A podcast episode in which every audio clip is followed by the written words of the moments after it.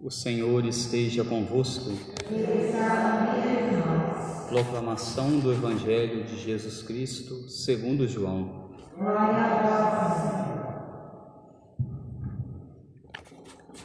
Naquele tempo, muitos dos discípulos de Jesus que o escutavam disseram: Esta palavra é dura. Quem consegue escutá-la?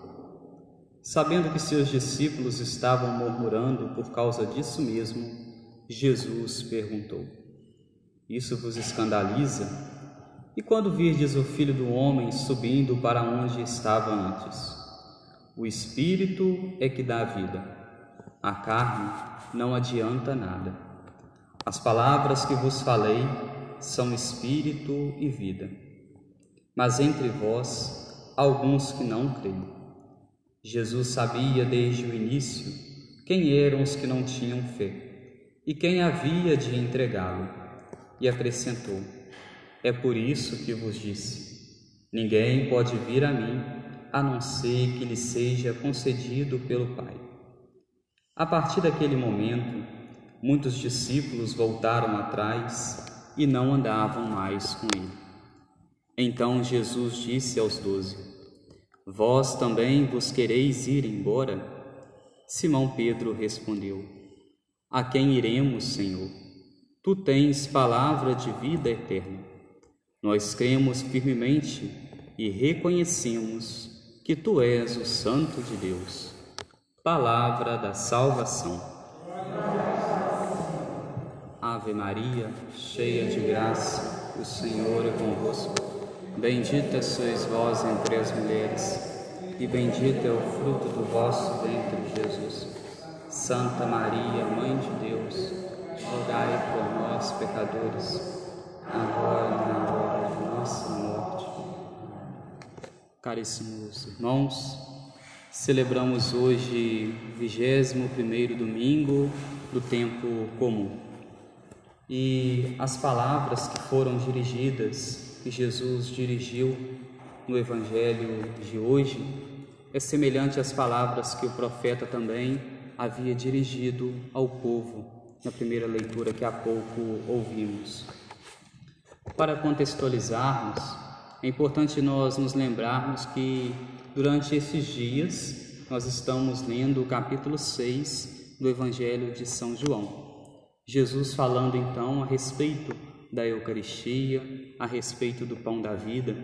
Na semana passada nós demos uma pausa para que estivéssemos então celebrando o dia da Assunção de Nossa Senhora. Foi um evangelho próprio para aquela solenidade e hoje então nós retomamos essa liturgia a qual Jesus continua falando a respeito do pão da vida. Depois de Jesus então multiplicar os pães, depois de Jesus falar que daria a sua carne como alimento, como bebida para cada um de nós, alguns daqueles que seguiam Jesus começam então a achar que aquelas palavras que Jesus ali dizia eram palavras duras.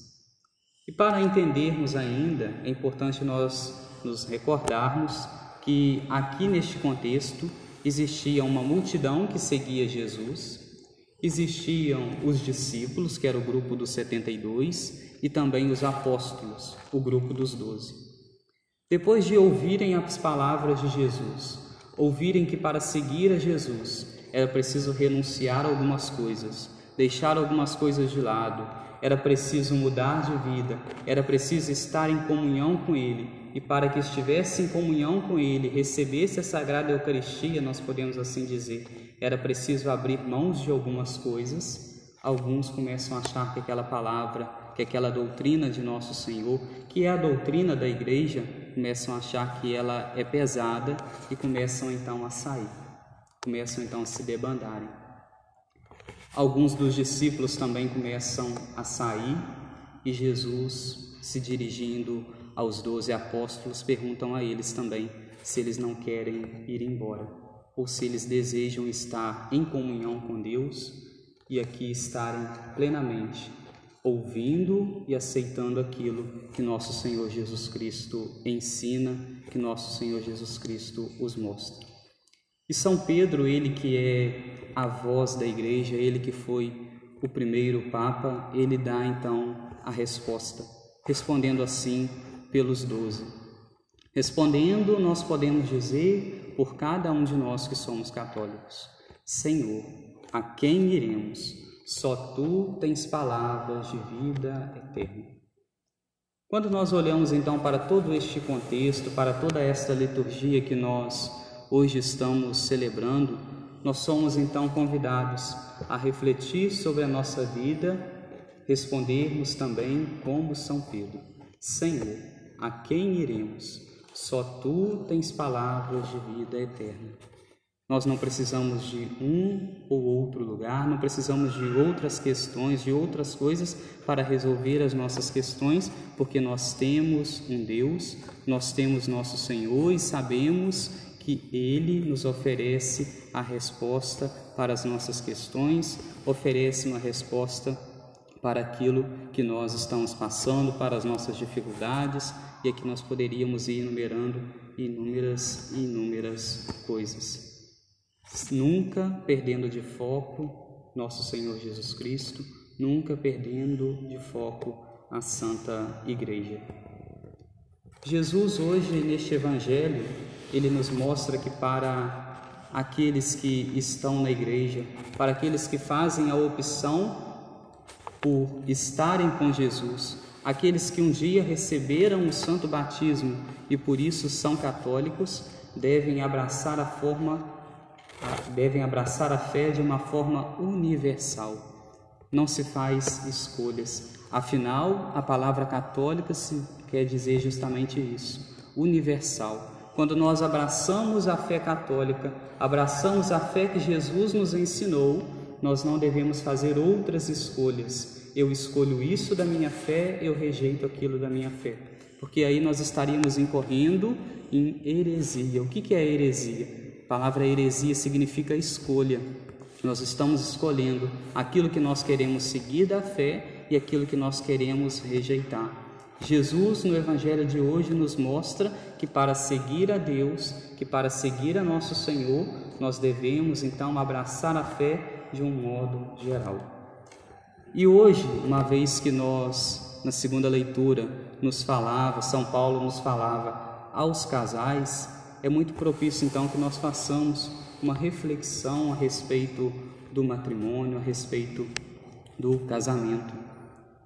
Primeiramente, porque quando nós recebemos a Sagrada Comunhão, e aqui tem muito a ver a segunda leitura de hoje com o Evangelho, porque quando nós recebemos a comunhão, é nós estando em contato com Jesus. Quando nós recebemos a Sagrada Comunhão, ali há uma união de corpos. Ali há a união do meu corpo e do corpo de Jesus. Quando nós recebemos a Sagrada Comunhão, já não se tem mais como separar o que é eu e o que é o Cristo. O Cristo e eu nos tornamos um só, nos tornamos uma só carne. É Cristo que vem habitar e morar dentro de nós, fazendo assim conosco, que nós estejamos nele e ele esteja também em nós. E o matrimônio é isso. O matrimônio é uma união de corpos, a união do homem e da mulher. Tanto que na liturgia do matrimônio, na liturgia do sacramento do matrimônio, nós ouvimos as palavras: vocês já não são mais dois, mas uma só carne. Quando nós nos alimentamos de Jesus na Eucaristia, nós já não somos dois, eu e o Cristo, mas uma só carne, nós somos um com Cristo.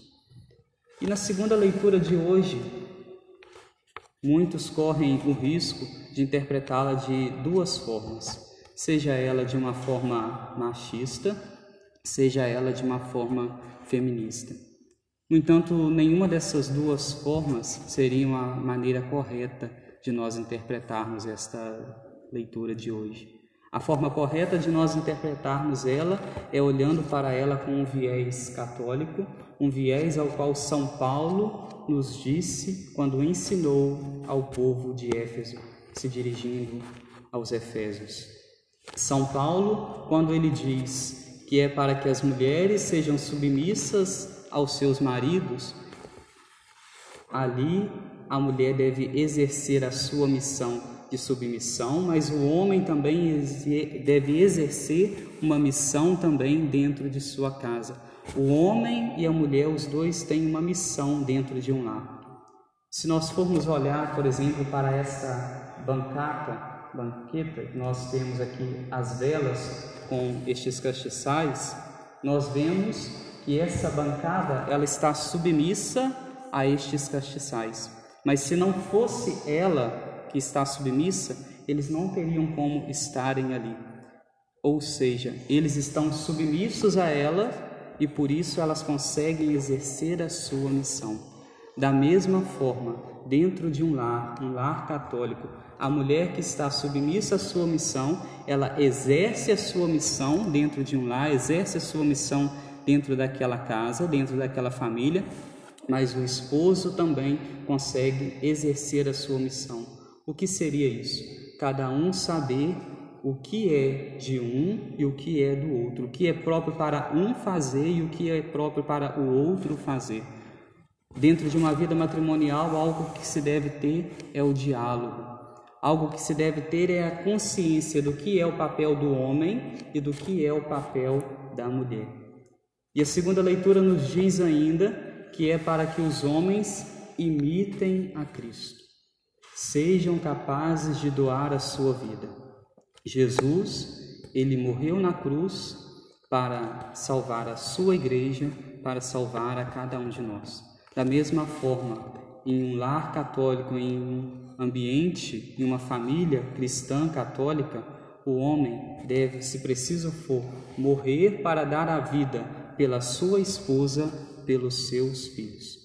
Quando um homem é capaz de doar a sua vida, de morrer se preciso for, para doar a sua vida em amor à esposa e aos filhos, a esposa automaticamente não vai ter medo algum de ser submissa a este mesmo esposo.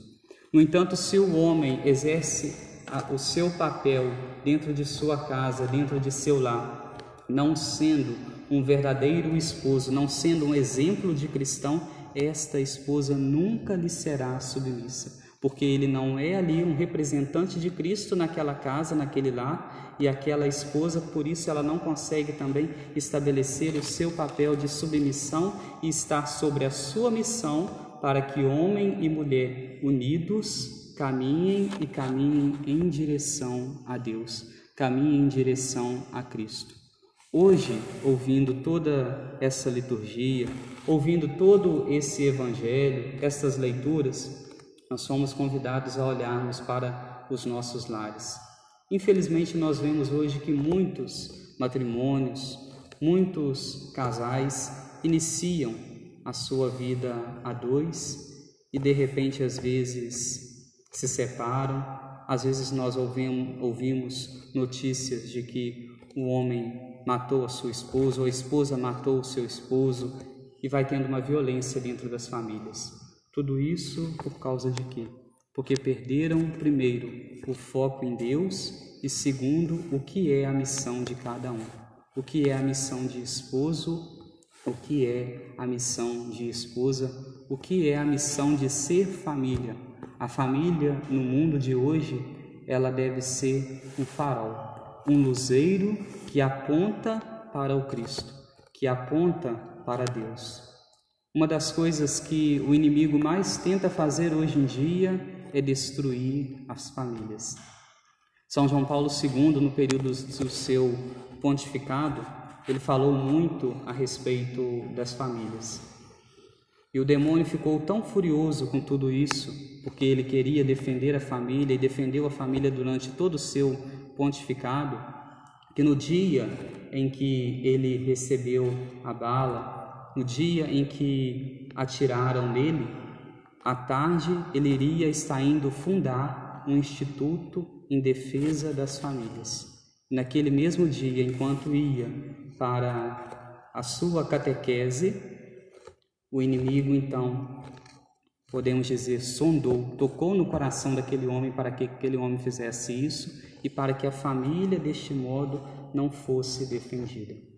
No entanto, São João Paulo II não veio a óbito, voltou, testemunhou tudo isso e continuou defendendo a família, porque a família é algo criado por Deus. É algo criado por Deus desde o início da criação, quando Deus criou o homem e a mulher e os abençoou. Os abençoou para que multiplicassem, tivessem filhos e, tendo os filhos, educassem-os para Deus, para que assim pudessem um dia povoar o céu. Que hoje, então, ouvindo estas palavras de Jesus, ouvindo toda esta liturgia, possamos olhar para as nossas casas, para nossos lares e nunca perdermos de foco qual é a nossa missão. Seja a missão de esposo, a missão de esposa, a missão de filhos. Todos nós temos algo para contribuir para que a nossa família seja uma família unida e alicerçada em Deus, tendo como grande foco a sagrada Eucaristia.